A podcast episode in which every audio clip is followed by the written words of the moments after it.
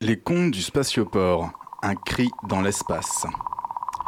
Le liquide de refroidissement s'échappe goutte à goutte, coulant en sifflant du conduit d'évacuation éventré.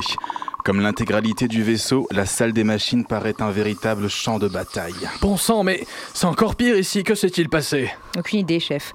On dirait une explosion, mais sans trace d'explosion, une non-explosion, quoi.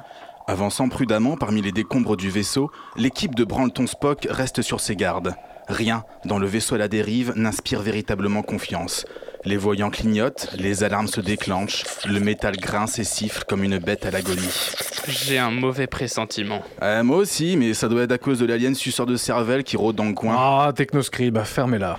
Il n'y a pas d'alien suceur, de, de machin, truc, euh, non.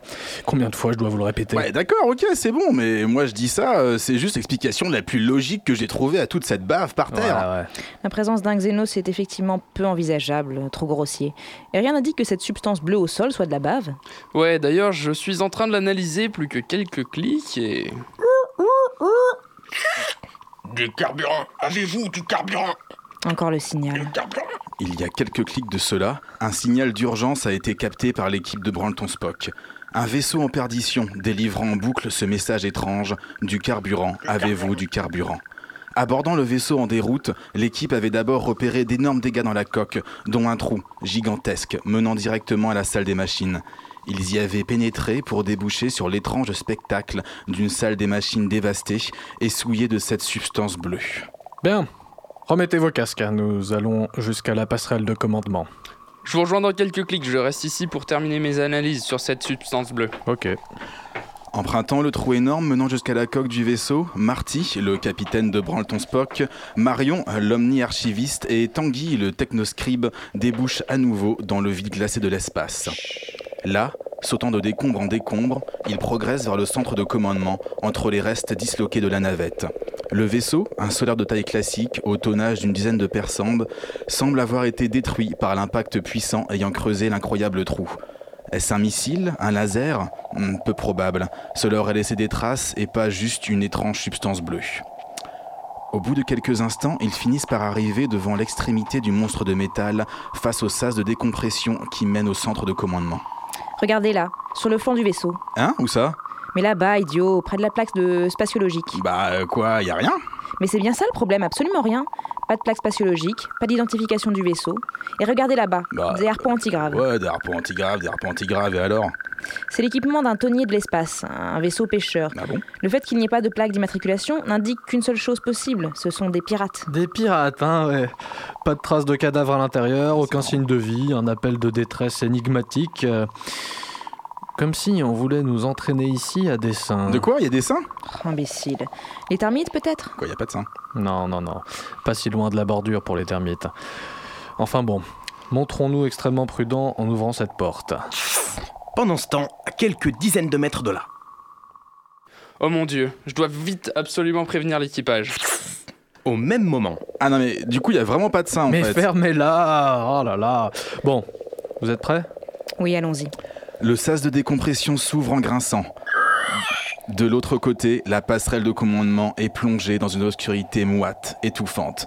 Quelques voyants clignotent, percent les ténèbres de lumière bleue, rouge, verte. Du carburant. Avez-vous du carburant Le signal. C'est de là qu'il était mis. Effectivement, bon sang, mais on y voit goutte. Euh, Quelqu'un aurait une lampe Ah ouais, ouais, ouais, ouais, moi j'ai une torche. Euh, alors attends, elle est dans ma poche. Ok, alors j'ai ça. Euh, bon, c'est manuel. Attends, je vais devoir l'allumer. Du carburant. Avez-vous Comment ça du marche Je crois qu'il y a un carburant bouton, faut que j'appuie là. Ah, Les amis, les amis, ici Guilu. Vous allez pas deviner ce que j'ai découvert. Putain, comment elle Ah, marche, cool, cette une torche devinette. Moi, j'adore les devinettes. Ah, capitaine, nous n'avons pas le temps. Je suis sûr qu'elle marche J'ai lu, cette dites-nous torche. ce que vous avez découvert. Pourquoi elle La- s'allume pas La substance bleue. Du carburant. Avez-vous du carburant Eh bien oui, quoi, parlez mon vieux. Du carburant. Avez-vous du carburant Ah, Ok, c'est bon, j'ai réussi à l'allumer. Je crois que c'est du. C'est du sperme Oh Ah, mon Dieu Ah. La lampe s'allume d'un coup. Devant eux, dans la lueur blafarde et tremblotantes, gît l'équipage, d'un seul bloc, englué dans cette substance bleue qui recouvre tout, fondu en un amas de jambes, de bras, de torses, de têtes grimaçantes. La chose s'est lamentablement traînée jusqu'à la console de secours. Du carburant. Avez-vous du carburant Ah, Bordel de... Oh, les pauvres gens. Ah, regardez-les, je me demande comment ils arrivent encore à Non, peut-on encore considérer ces gens-là comme vivants Du carburant Avez-vous du carburant Cette matière, euh, c'est donc du sperme. Mais, mais, mais Jelly, comment avez-vous fait cette découverte Qu'y a-t-il exactement Et, Dans eh cette bien, salle. c'est. euh, n- non, le plus simple, ce serait que vous veniez voir. Ok. Quelques instants plus tard, dans la salle des machines. Alors, Jelly, Regardez le moteur, regardez. Baissant les yeux vers le moteur inerte du vaisseau, tous tressaillent de surprise. Là, entre les câbles dénudés et les pompes à vide, repose une fantastique créature en gestation, mélange incroyable de chair et de métal. Un moteur à bioénergie. Des pirates braconniers de l'espace avec un moteur bioénergétique. Je ne pensais pas en voir un jour. Exactement, Marion. L'un des derniers moteurs à bioénergie de ce secteur, depuis qu'ils ont été interdits dans les années 40 au Meille. Ce type de moteur se base sur la synthèse du vivant et la nucléarisation du génome. De quoi Et pourquoi est-ce qu'ils ont été interdits, ces moteurs biomachin truc Instable, incontrôlable, trop dangereux. Ils exigeaient, ils exigeaient également des, des essences rares, puissantes et précieuses, comme notamment... Les baleines des étoiles.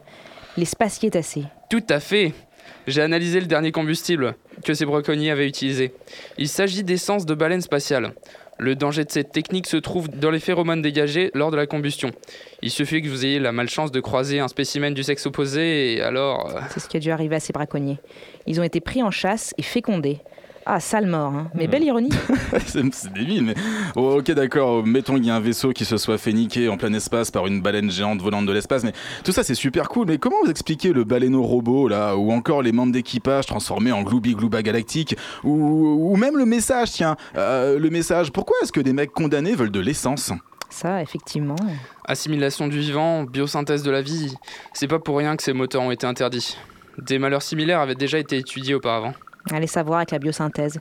Le vaisseau fécondé aurait pu agir comme euh, le vent d'un mammifère, avec son placenta, son liquide amniotique, son cordon ombilical.